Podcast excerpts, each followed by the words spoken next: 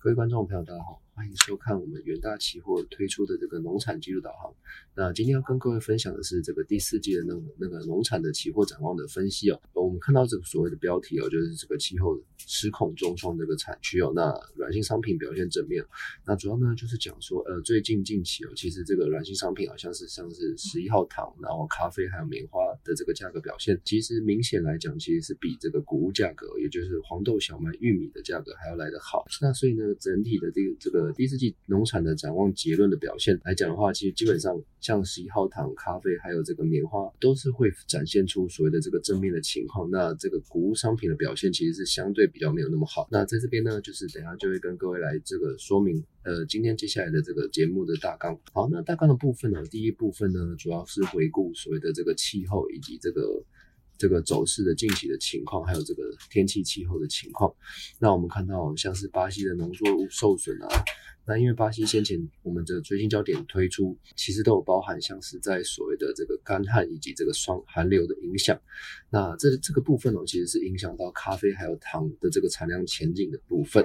那印度的产区哦，有一些台风，那甚至带来这个强降雨，也造成这个棉花作物的这个受损。那美国气候呢，其实是相对稳定哦，所以。基本上在像是黄豆跟玉米价格的部分都有一些小幅下修的情况。那小麦的部分，因为西北部地区还是有一些偏干旱的这个情况，那再加上整体的这个加拿大还有俄罗斯的天气也有一些不稳的情况，所以在小麦的价格的部分哦，是有一些就是支撑力道的存在。好，那第二个部分，我们觉得会针对这个软性商品，像是在咖啡以及十一号糖还有棉花的部分来做一个说明哦。那咖啡跟十一号糖主要都是聚焦在。呃，巴西的气候不佳，那咖啡的部分还有，特别是放在所谓的这个越南的部分。那十一号糖的部分呢，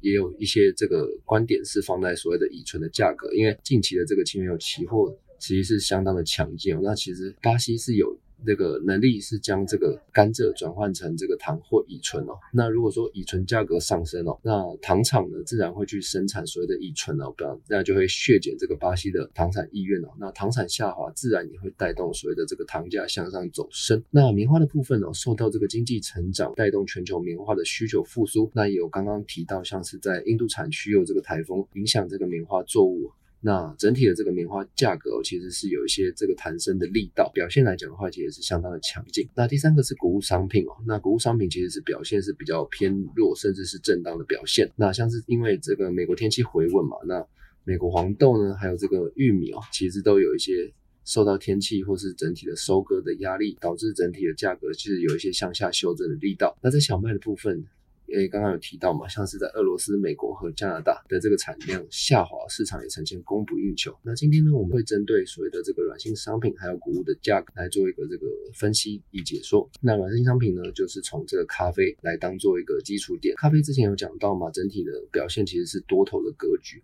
那也是因为受到整体的这个干旱加上霜冻，这个供应的部分呢，其实是有所紧缩。那黄豆、小麦、玉米的这个累计涨跌幅，我们可以看到，从四月来讲的话，其实基本上都是呈现一个高点。那近期呢，就是有一些走弱的表现，因为这个美国春麦呢。因为刚刚有提到嘛，美国北部、西北部地区有气温依旧是偏高的情况，所以在春麦的供应仍然是受到威胁哦。所以对于小麦跟玉米的价格而言哦，其实是相当有撑的。那黄豆部分呢，因为这个美国天气回稳。那收割压力就有一些在线的情况，所以价格有一些向下回落的表现。好，那我们刚刚就提到，像巴西这个部分哦，因为七月底有一有几波的这个巴西寒流的影响，那我们看到主产区哦，这个米纳斯吉拉斯州的这个咖啡产量其实是呈现这个。就是完全覆盖在这个所谓寒流之下，那导致这个咖啡树有些霜冻霜的这个影响，那整体的咖啡的产量前景是大幅的下滑。好，那其实巴西也有呈现，呃，之前有些长期干旱的，那像近期而言，这个气温其实也有些偏高的情况，或是这个雨量其实有稀稀少。那各家机构的评语哦，都对于整体的咖啡的产量其实是有一些做出下调的动作，所以其实。对于市场上而言哦，其实大家会去期期待所谓的这个咖啡的价格仍然会持续的向上走升。好，那越南的部分哦，越南到底发生什么事？越南在这个七七月多的时候，他们这个新冠肺炎这个累计确诊数是突然的向上爆发，那越南的政府就紧急了。采用这个封锁措施，那这个措施可能就会影响到所谓的这个仓储运输哦。那如果说整体的仓储运输动能不足的话，呃，整体的咖啡农啊没有办法把咖啡呃就是运送到港口，那港口也没有办法做一个出口的动作，自然这个越南的咖啡的。越南咖啡的出口就会有一些供应受限的情况，所以对整体的价格表现依然是相当的支撑哦。好，那咖啡最后一个这个利多就是所谓的这个 CPI，其实是处于这个过高的情况。我们可以看到最新的数据，这个 CPI 已经来到十点零五 percent。那那个巴西的这个央行其实为了控制这个通膨，他们是持续做一个升息的动作。那升息的动作之前有讲过，其实会利多这个巴西货币雷 R，那自然也会带动所谓咖啡期货价格。的这个下档支撑的力道，好，那可以看到，在这个回到这个美国谷物的情况，我们可以发现哦，这个呃七八月其实虽然说有一些呃气温偏高啊，或是雨量偏少的情况，不过我们可以发现，美国黄豆这个近期的这个生长良率而言哦，其实是相当的稳定哦，虽然它是低于所谓的这个二零二零年的这个水准，那不过整体的这个良率其实还是算是不错的。那我们可以看到右图，也就是 USD 哦，对于整个美国黄豆产量以及库存的预估而言，九月份的预估都有小幅比这个八月的这个预估值哦还要来得好。那呃这部分而言，其实就是利空所谓的这个黄豆期货的价格走势嘛，加上整个九月之后，其实就进入了这个黄豆还有玉米的这个收成旺季。那其实基本上对黄豆跟玉米的价格两个价格而言呢，基本上都会有一些承压的表现。那不过玉米的部分哦，有一些受到这个。整个全球谷物需求的带动，所以对玉米的价格下档其实是有一些支撑的力道存在。那玉米的展望的部分其实是比较偏来做一个震荡来做一个看待。那黄豆的价格哦，可能就是比较受到收成压力哦。那所以在整个价格在第四季方面而言，其实会是比较承压的情况。好，那在看到这个小麦的部分哦，那刚刚有提到嘛，像是在。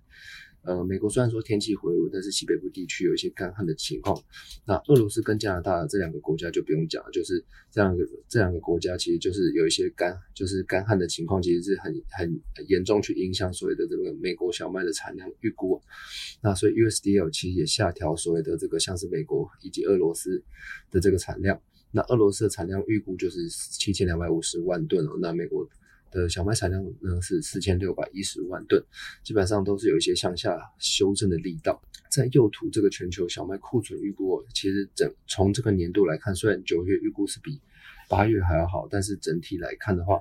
从二零二一、二二年基本上还是所谓低于二零二零、二一年的这个库存预估，那还是显示说整个供应面其实是有一些受到冲击的这个力道，而需求面呢其实也有逐渐上升的部分，那基本上都会对于整个第四季的小麦价格而言是呈现一个支撑的表现。好，那这个今天的这个季度导航呢就到这边为止。那喜欢我们的观众朋友也可以收收看我们这个 YouTube 其他的这个影片。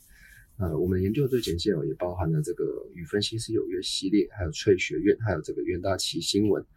那如果说喜欢我们的观众朋友，可以帮我们做这个按赞、订阅以及分享的动作。好，那今天的这个技术导航就到就到这边，以上感谢各位收看。